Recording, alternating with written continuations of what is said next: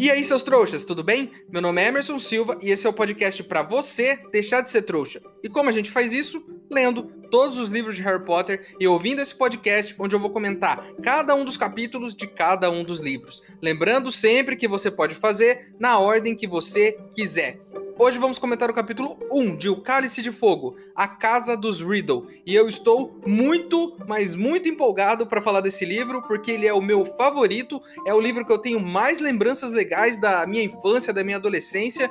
Claro que eu gostei dos outros também, mas esse aqui é disparado que eu mais gostei e vai ser muito legal falar sobre ele aqui. Então, sem enrolação, vamos pro episódio de hoje.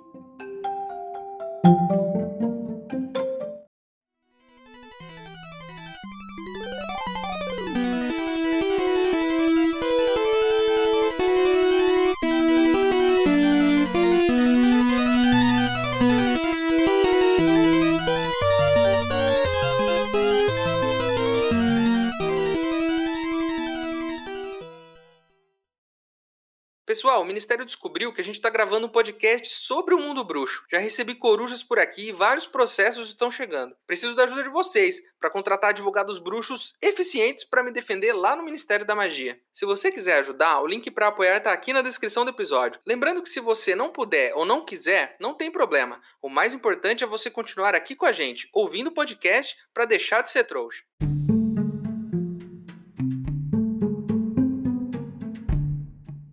Vocês se lembram do primeiro capítulo do primeiro livro que eu li aqui? Vocês lembram daquele Emerson tímido que não sabia muito bem como falar, não que eu saiba hoje, que usava o áudio do celular para gravar e que o áudio até é mais ruimzinho do que esse? Então, aquele Emerson percebeu que aquele primeiro capítulo era um capítulo diferente. Por quê? Porque ele não conta a história do ponto de vista do Harry. De lá para cá, todos os capítulos contavam a história do ponto de vista dele, mas o primeiro capítulo do Cálice de Fogo é igual àquele lá ele conta uma outra história que não é do ponto de vista do Harry. Ele está contando uma outra coisa, uma outra situação que aconteceu em um outro lugar que a gente não conhece e é importante a gente prestar atenção porque com certeza isso vai servir de algo lá na frente. Então esse capítulo começa com uma narrativa sobre uma casa, sobre a casa dos Riddle. E aí diz que é uma casa grande, uma casa luxuosa, né? Casa de gente rica. Fica numa cidade, mas sabe aquela casa que fica um pouquinho afastada da cidade? Tipo a casa dos gritos, lembram? E é uma casa de gente rica. Então imagina uma casa grande, cheia de, de, de quartos, uma mansão mesmo, com um jardim gigantesco e tudo mais. Existe um boato sobre essa casa, porque há uns 50 anos atrás, a empregada que trabalhava nessa casa encontrou os três Riddles mortos. Os Riddles são as pessoas que moravam nessa casa, porque é a casa dos Riddle. Os três estavam mortos e no chão, gelados. O que aconteceu na real foi que a galera ficou meio empolgada para tentar descobrir. Então ficava todo mundo conversando sobre o que poderia ter acontecido, quem pode ter matado eles, porque é meio estranho três pessoas terem morrido assim ao mesmo tempo é, de causas naturais, então provavelmente não foi, e era isso que as pessoas ficavam falando pela cidade. Na visão dessas pessoas, dos fofoqueiros aí da cidade, só pode ter sido um assassinato. Ou, na minha opinião, talvez, um caso grave de intoxicação alimentar. Não sei se já aconteceu com você, mas já aconteceu na minha família, de todo mundo comer ali uma lasanha que não tá muito bem, né? Não tá muito nova, e aí todo mundo fica com aquela diarreia nervosa, brigando para usar o banheiro. Isso pode acontecer, e aí todo mundo comeu a mesma comida, então eu apostaria nessa ideia aí. Talvez todo mundo tenha comido uma lasanha estragada e aí morreram os três. Não precisa ser um assassinato também, né? Mas as pessoas da cidade estão lá, estão especulando. O que acontece? Culparam o coitado do jardineiro da casa. O nome dele é Franco Bryce. E aí todo mundo na cidade não parava de falar sobre isso, sobre o tal do Franco Bryce e de como ele poderia ter matado essa família, né? Você sabe como é cidade pequena? Eu cresci em cidade pequena, e cidade pequena é uma bosta. Por quê? Porque todo mundo se mete na vida de todo mundo. Todo mundo quer saber sobre o que você está fazendo, onde você está indo, onde você estuda, com quem você namora, e é isso, vira uma fofoca interminável entre esses cidadãos aí. E todo mundo acha que essas histórias são importantes. Isso é crescer numa cidade pequena. Eu cresci em cidade pequena e eu sei como é. O Franco, que foi preso, o jardineiro, alegou que é inocente, que não tem nada a ver com isso. Falou: Ó, oh, isso, aí não tem nada a ver comigo. Não fui eu que matei o, o meu chefe. E ele até disse que no dia foi um dia meio estranho, que tinha um menino meio pálido, de cabelo preto, que ficou lá rodeando a casa e tudo mais.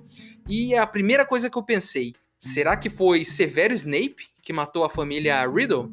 Enfim, o livro nem começou, né? E eu já tô pegando no pé do Snape, coitado. Só porque ele é pálido e tem cabelo preto. Mas eu acho que há 50 anos atrás o Snape nem tinha nascido ainda. Imagino que não. Mas aí o Franco foi inocentado. E por quê? Porque não existia nenhum sinal do que poderia ter causado a morte daquelas pessoas nenhum sinal. Eu não sei se você já assistiu CSI ou Bones ou qualquer outra série do tipo, que os caras pegam as pessoas, investigam e vão lá e olham digitais e, e os caras pegam até fio de cabelo, pegam. Tem gente que adora esse rolê de, de assassinato e de investigação criminal. Mas enfim, dá para fazer exame de coisas inimagináveis. Fizeram isso e não descobriram nada. Nada. Não tinha nenhum sinal do que poderia ter matado essas pessoas. A única coisa que elas tinham em comum era uma cara de terror. Um rosto de terror que ficou congelado, né? Ficaram com o rosto congelado de medo.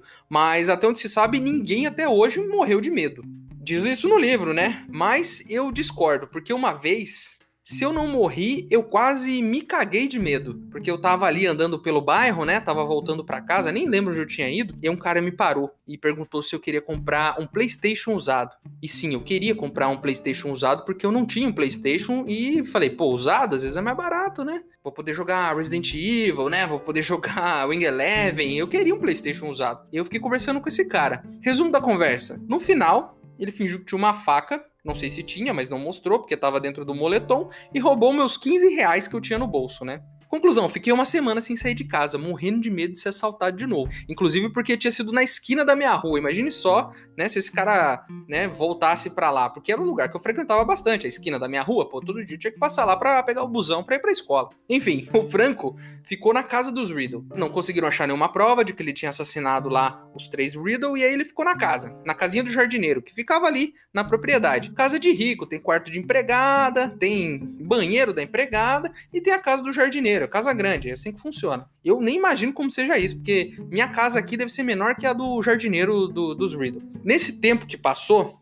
Lembrando que a gente está nessa história de 50 anos atrás, então passou um tempo. E nesse tempo que passou, a casa mudou de dono várias vezes. Foi mudando de dono. E esse cara ficou lá, o Franco, continuou morando lá. E aí todo mundo que chegava meio que aceitava o trampo dele, né? Não eram pessoas como eu e você que se mudavam para essa casa, eram pessoas milionárias. Então elas precisavam de um jardineiro para cuidar do jardim da casa. E aí o Franco ficou lá, até que depois de muito tempo, de algumas pessoas se mudarem para casa, um cara muito rico comprou ela, mas não se mudou para lá. Deixou a casa lá, mas não se mudou. Tava lá segurando para, sei lá, vender mais caro um dia. E aí o Franco continuou morando lá. Então voltamos para os dias atuais, 50 anos depois da morte dos Riddle. O Franco está com 77 anos, o que é uma idade meio simbólica, né? 77. Eu não sei se eu já falei sobre isso aqui no podcast, mas existe toda uma questão com o número 7 em Harry Potter. Tem muita coisa que é 7. Você estuda 7 anos em Hogwarts. A senhora Weasley, por exemplo, tem 7 filhos. O Harry joga com o número 7 no time de quadribol, que inclusive tem 7 jogadores. Sete trouxas viram um carro onde o Harry e o Rony estavam dirigindo no livro da Câmara Secreta. Enfim, tem um monte de coincidências com o número 7, que na verdade não são coincidências, né? Provavelmente é proposital. Então o Franco tem 77 anos, que é um número aí que a gente já viu que tá manjado. E aí diz aqui que depois de todo esse tempo, coitado do Franco tá velho. O mato já tá ganhando a briga com ele, porque ele não consegue mais cortar o mato na mesma velocidade que ele cresce, né? E só lembrando, né, tem uma coisa que eu não falei ainda, o Franco, ele é um veterano da guerra, então ele tem uma perna machucada por conta do tempo em que ele esteve na guerra. Provavelmente Segunda Guerra Mundial aí, porque o Franco é um trouxa, né? E provavelmente foi para, inclusive, será que bruxos lutaram na Segunda Guerra? Informação aí que seria interessante, hein? Além disso, depois de velho, com a perna machucada e não dando conta de cortar a grama do jardim da casa, a molecada do bairro fica meio que zoando com ele. Eles pulam um muro para entrar na casa, fazendo tipo desafio de YouTube, vou entrar lá na casa mal assombrada, ficam lá zoando com a cara dele porque sabem que ele vai correr atrás e como ele é manco, ficam dando risada do coitado do velho, né? Inclusive, devem entrar lá dentro para fazer aquelas brincadeiras com espírito de tabuleiro do mal, essa coisa saudável que o adolescente gótico gótico gosta de fazer, né? E ficam zoando com a cara do coitado, do Franco. E aí eu te pergunto, valeu a pena se dedicar tanto tempo a esse trabalho nessa casa? No final você está sozinho, com a perna machucada e tem um monte de adolescentes zoando você. Lembre-se disso da próxima vez em que você quiser ficar muitos anos trabalhando no mesmo lugar. Você pode acabar que nem o coitado do Franco aqui.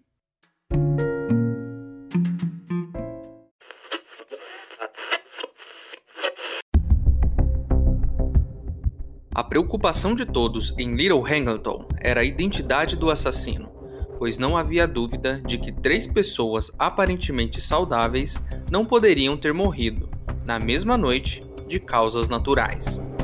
Franco? Ele nunca faria isso. Frank Bryce era o jardineiro dos Riddle. Morava sozinho em uma casa mal cuidada na propriedade dos patrões. Sempre achei ele esquisito, assim, apático. Tenho certeza de que não ofereci a ele só uma xícara de chá. Ofereci bem uma cem. Nunca quis se misturar. Nunca mesmo. Quem mais tinha a chave da porta dos fundos então? Desde que me entendo por gente, sempre teve uma chave de reserva pendurada na casa do jardineiro. Então, quando as coisas estavam ficando muito feias para Franco, chegou o laudo sobre os cadáveres dos Riddle e tudo mudou. A polícia nunca viu um laudo mais esquisito. Nenhum dos Riddle fora baleado, envenenado, esfaqueado, estrangulado, sufocado ou, pelo que saibam, sofrera qualquer violência. Tirando o fato de que estavam mortos, os corpos pareciam gozar de perfeita saúde. Para mim, foi ele que matou a família e não me interessa o que a polícia diz.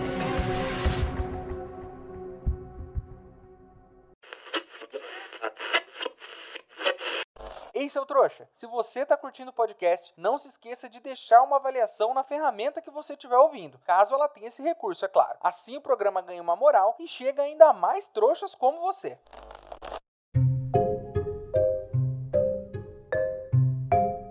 Enfim, a gente começa esse capítulo com essa história dessa família que morreu inexplicavelmente há 50 anos atrás, e do Franco, que é o jardineiro. Eu esqueci de falar uma coisa importante aqui, agora que eu me lembrei. A casa é dos Riddle, e vocês se lembram quem são os Riddle? Não sei, não sabemos até agora, mas a gente conhece um Riddle, que é o Tom. Tom Riddle, que a gente conheceu ele na Câmara Secreta, que é nada mais, nada menos do que Lord Voldemort, que mudou o seu nome, fez todo um trampo ali, né? Sentou no chão e rabiscou o nome, ficou embaralhando as letras até conseguir formar Voldemort, na esperança de que 12 anos depois alguém pudesse descobrir isso enquanto ele estava tentando reviver na Câmara Secreta. Eu tenho certeza que esse foi o plano dele desde o início.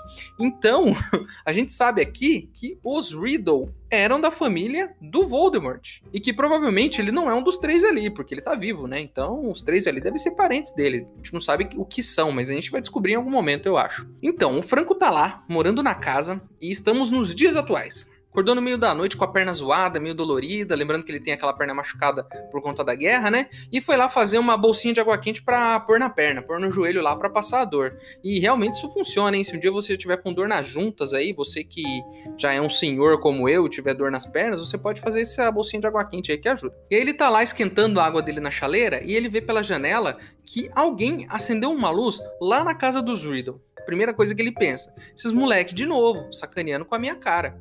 A primeira coisa que eu pensei aqui: fica quieto, meu irmão, fica na sua. Pode ser que não sejam as crianças. E aí, se ele chega lá e tem alguma entidade demoníaca lá dentro, algum fantasma, eu lembro da vez em que eu assisti o filme do Exorcista. E dessa vez, ao contrário da vez do ladrão, em que eu não queria sair de casa, eu não queria entrar em casa. Porque eu morria de medo de ir pro meu quarto e da minha cama ficar saculejando que nem a da menina lá. Eu fiquei sem brincadeira, uma semana com medo de dormir no meu quarto. Eu dormi no sofá para você ter ideia. Porque eu fiquei com medo de cama. Depois de ver todo aquele filme, eu fiquei com medo da minha cama. Até que um dia eu aceitei e acabei voltando, né? Mas se eu fosse o Franco, eu ficaria de boa. Deixa as crianças lá fazer os desafios delas, gravar os vídeos do YouTube, né? Desafio de comer colher de canela, sei lá o que eles estão fazendo. Deixa lá. Fica na sua, cara. Por que, que você tá se dedicando tanto a esse trabalho, cara? Seu patrão nem mora ali mais, ele nem tá ali para ver o que você tá fazendo. Ele quer investigar, ele tem esse negócio aí. Aí ele pega a lanterninha dele e ele vai em direção à casa. Se eu fosse esse jardineiro, eu não ia sair da minha casinha de jeito nenhum, ia fazer minha bolsa de água quente, colocar na perna e ficar de boa. Porque além de ser uma entidade demoníaca, pode ser inclusive alguém tentando vender um PlayStation usado para ele, o que é um grande problema né, pode ser ainda pior, e aí ele vai ser assaltado. Se ele tiver 15 reais, o cara vai roubar dele. Aí o Franco, ele vai até lá, e ele vai subindo até chegar num quarto. E é o quarto onde a luz tá acesa, né? Ao invés de entrar lá, ele fica do lado de fora, tentando ouvir o que as pessoas estão conversando. Tipo quando você tá na sua casa e aí você ouve alguém falando de você dentro de um quarto, e aí você não entra, você quer saber o que estão falando de você. Então o Franco foi nessa. Aí o Franco parou lá, na portinha do quarto, e ficou ouvindo. E aí ele ouviu a voz de dois homens conversando. Uma voz normal e uma outra voz meio bizarra, meio aguda, meio rouca, sabe? Uma voz meio assustadora. O Franco ficou todo arrepiado só de ouvir essa voz maligna aí, né? Aí essa voz do mal pega e fala assim: Me leva para perto do fogo, rabicho. Vocês lembram do rabicho? É o rabicho o rato do Rony, o rato que escapou da gente no último livro. É esse cara. E ele tá lá nessa casa com essa outra voz maligna. Imagino eu que o dono dessa voz maligna seja Voldemort, mas vamos continuar aqui, né? A primeira coisa que eu me lembrei é que a professora Trelawney disse que o servo encontraria o seu mestre naquela mesma noite em que o, eles voltaram no tempo lá para salvar os Sirius. Então, naquele mesmo dia, quando o Rabicho fugiu deles e eles voltaram no tempo e salvaram os Sirius Black, o Rabicho já encontrou o Voldemort. Foi naquela mesma noite, porque a gente descobriu que a previsão dela estava certa. Ela acertou. Enfim, ela acertou. A gente tem que falar sobre isso aqui, né? Esse início de capítulo de Harry Potter e o Cálice de Fogo confirma que a professora Trelawney estava certa. Olha só. Mais uma previsão certa de professora Trelawney. Ao total, são duas previsões certas. Olha só, que incrível essa mulher que faz previsões. Então, o Rabicho já voltou pro Voldemort, provavelmente ao Voldemort com essa voz maligna, e eles estão lá no quarto conversando, né? E aí a voz do mal pergunta: Onde é que tá a Nagini, Rabicho? Olha, a gente não sabe quem é Nagini, mas a voz do mal diz pro Rabicho que ele precisa ordenhar ela. A primeira coisa que eu pensei: Nagini então é uma vaca ou uma cabra? E por que uma vaca ou uma cabra estaria explorando a casa? Se você tem uma vaca ou uma cabra aí que você constantemente ordenha ela para obter leite, me diz aí, vacas são curiosas ao ponto de explorarem a casa?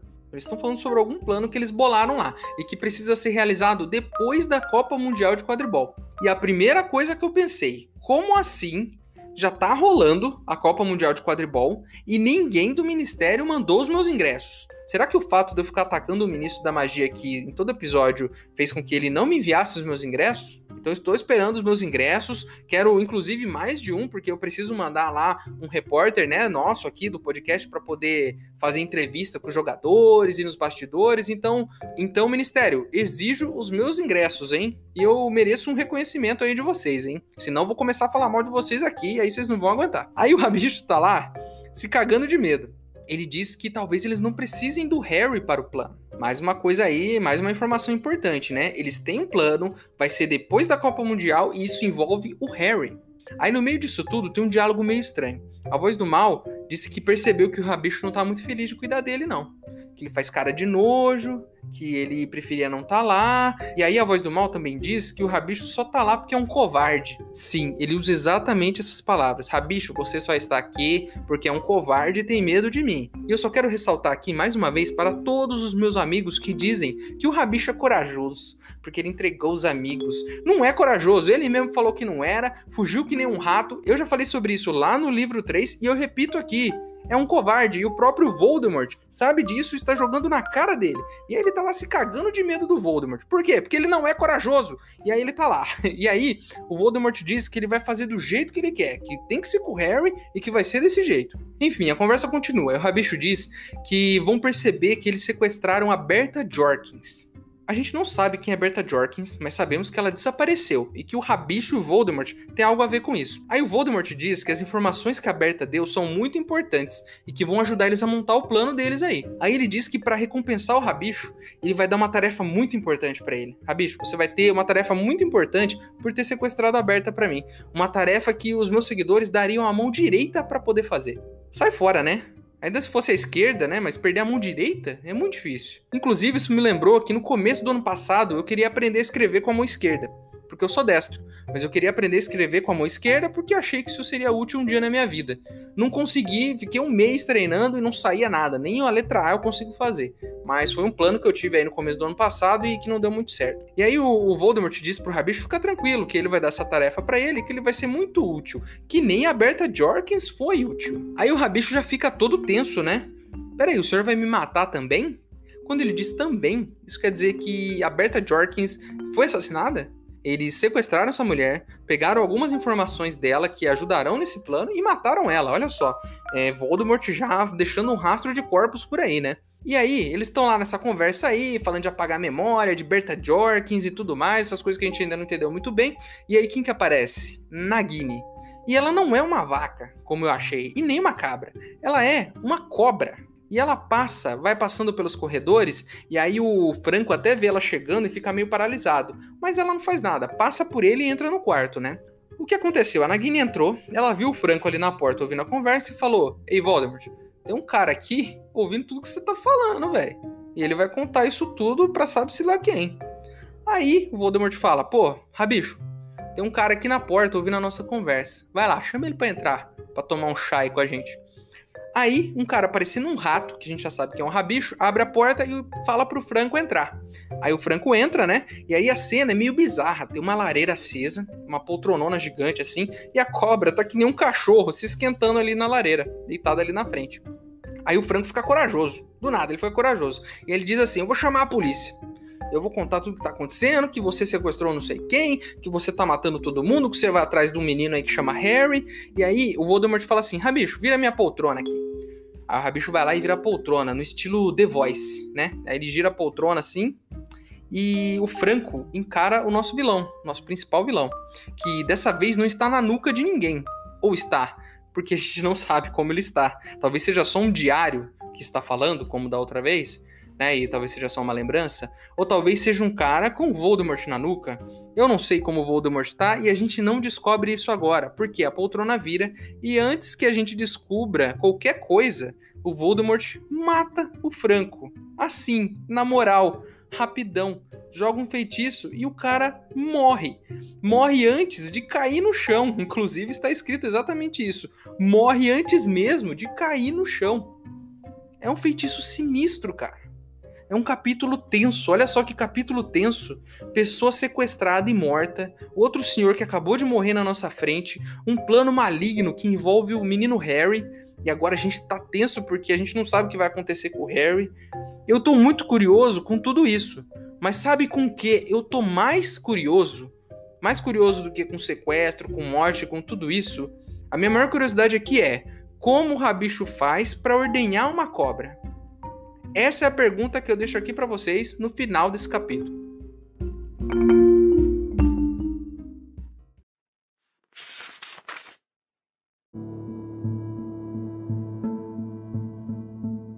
E então a poltrona ficou de frente para Franco, e ele viu o que havia nela. Sua bengala caiu no chão com um estrépito. Ele abriu a boca e soltou um grito. Gritou tão alto que nunca ouviu as palavras que a coisa na poltrona disse ao erguer a varinha. Houve um relâmpago de luz verde, um ruído farfalhante e Franco Bryce desabou. Morreu antes de bater no chão. A 300 quilômetros dali, o garoto chamado Harry Potter acordou assustado.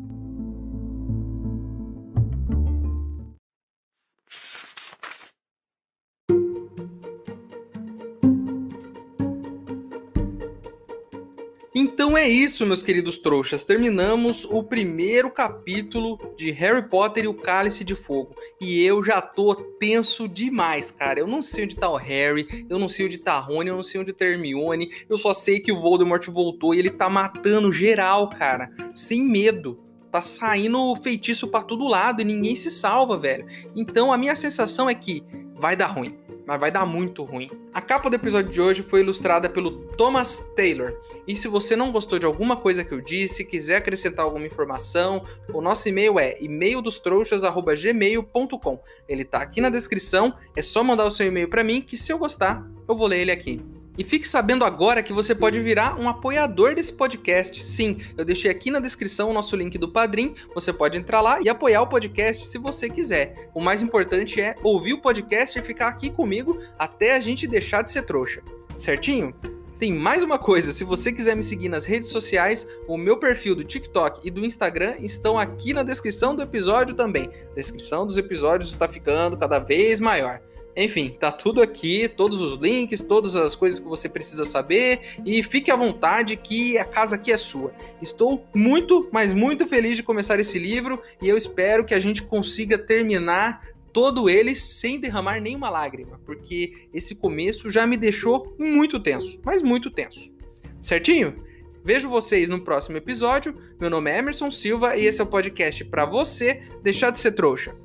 Tchau!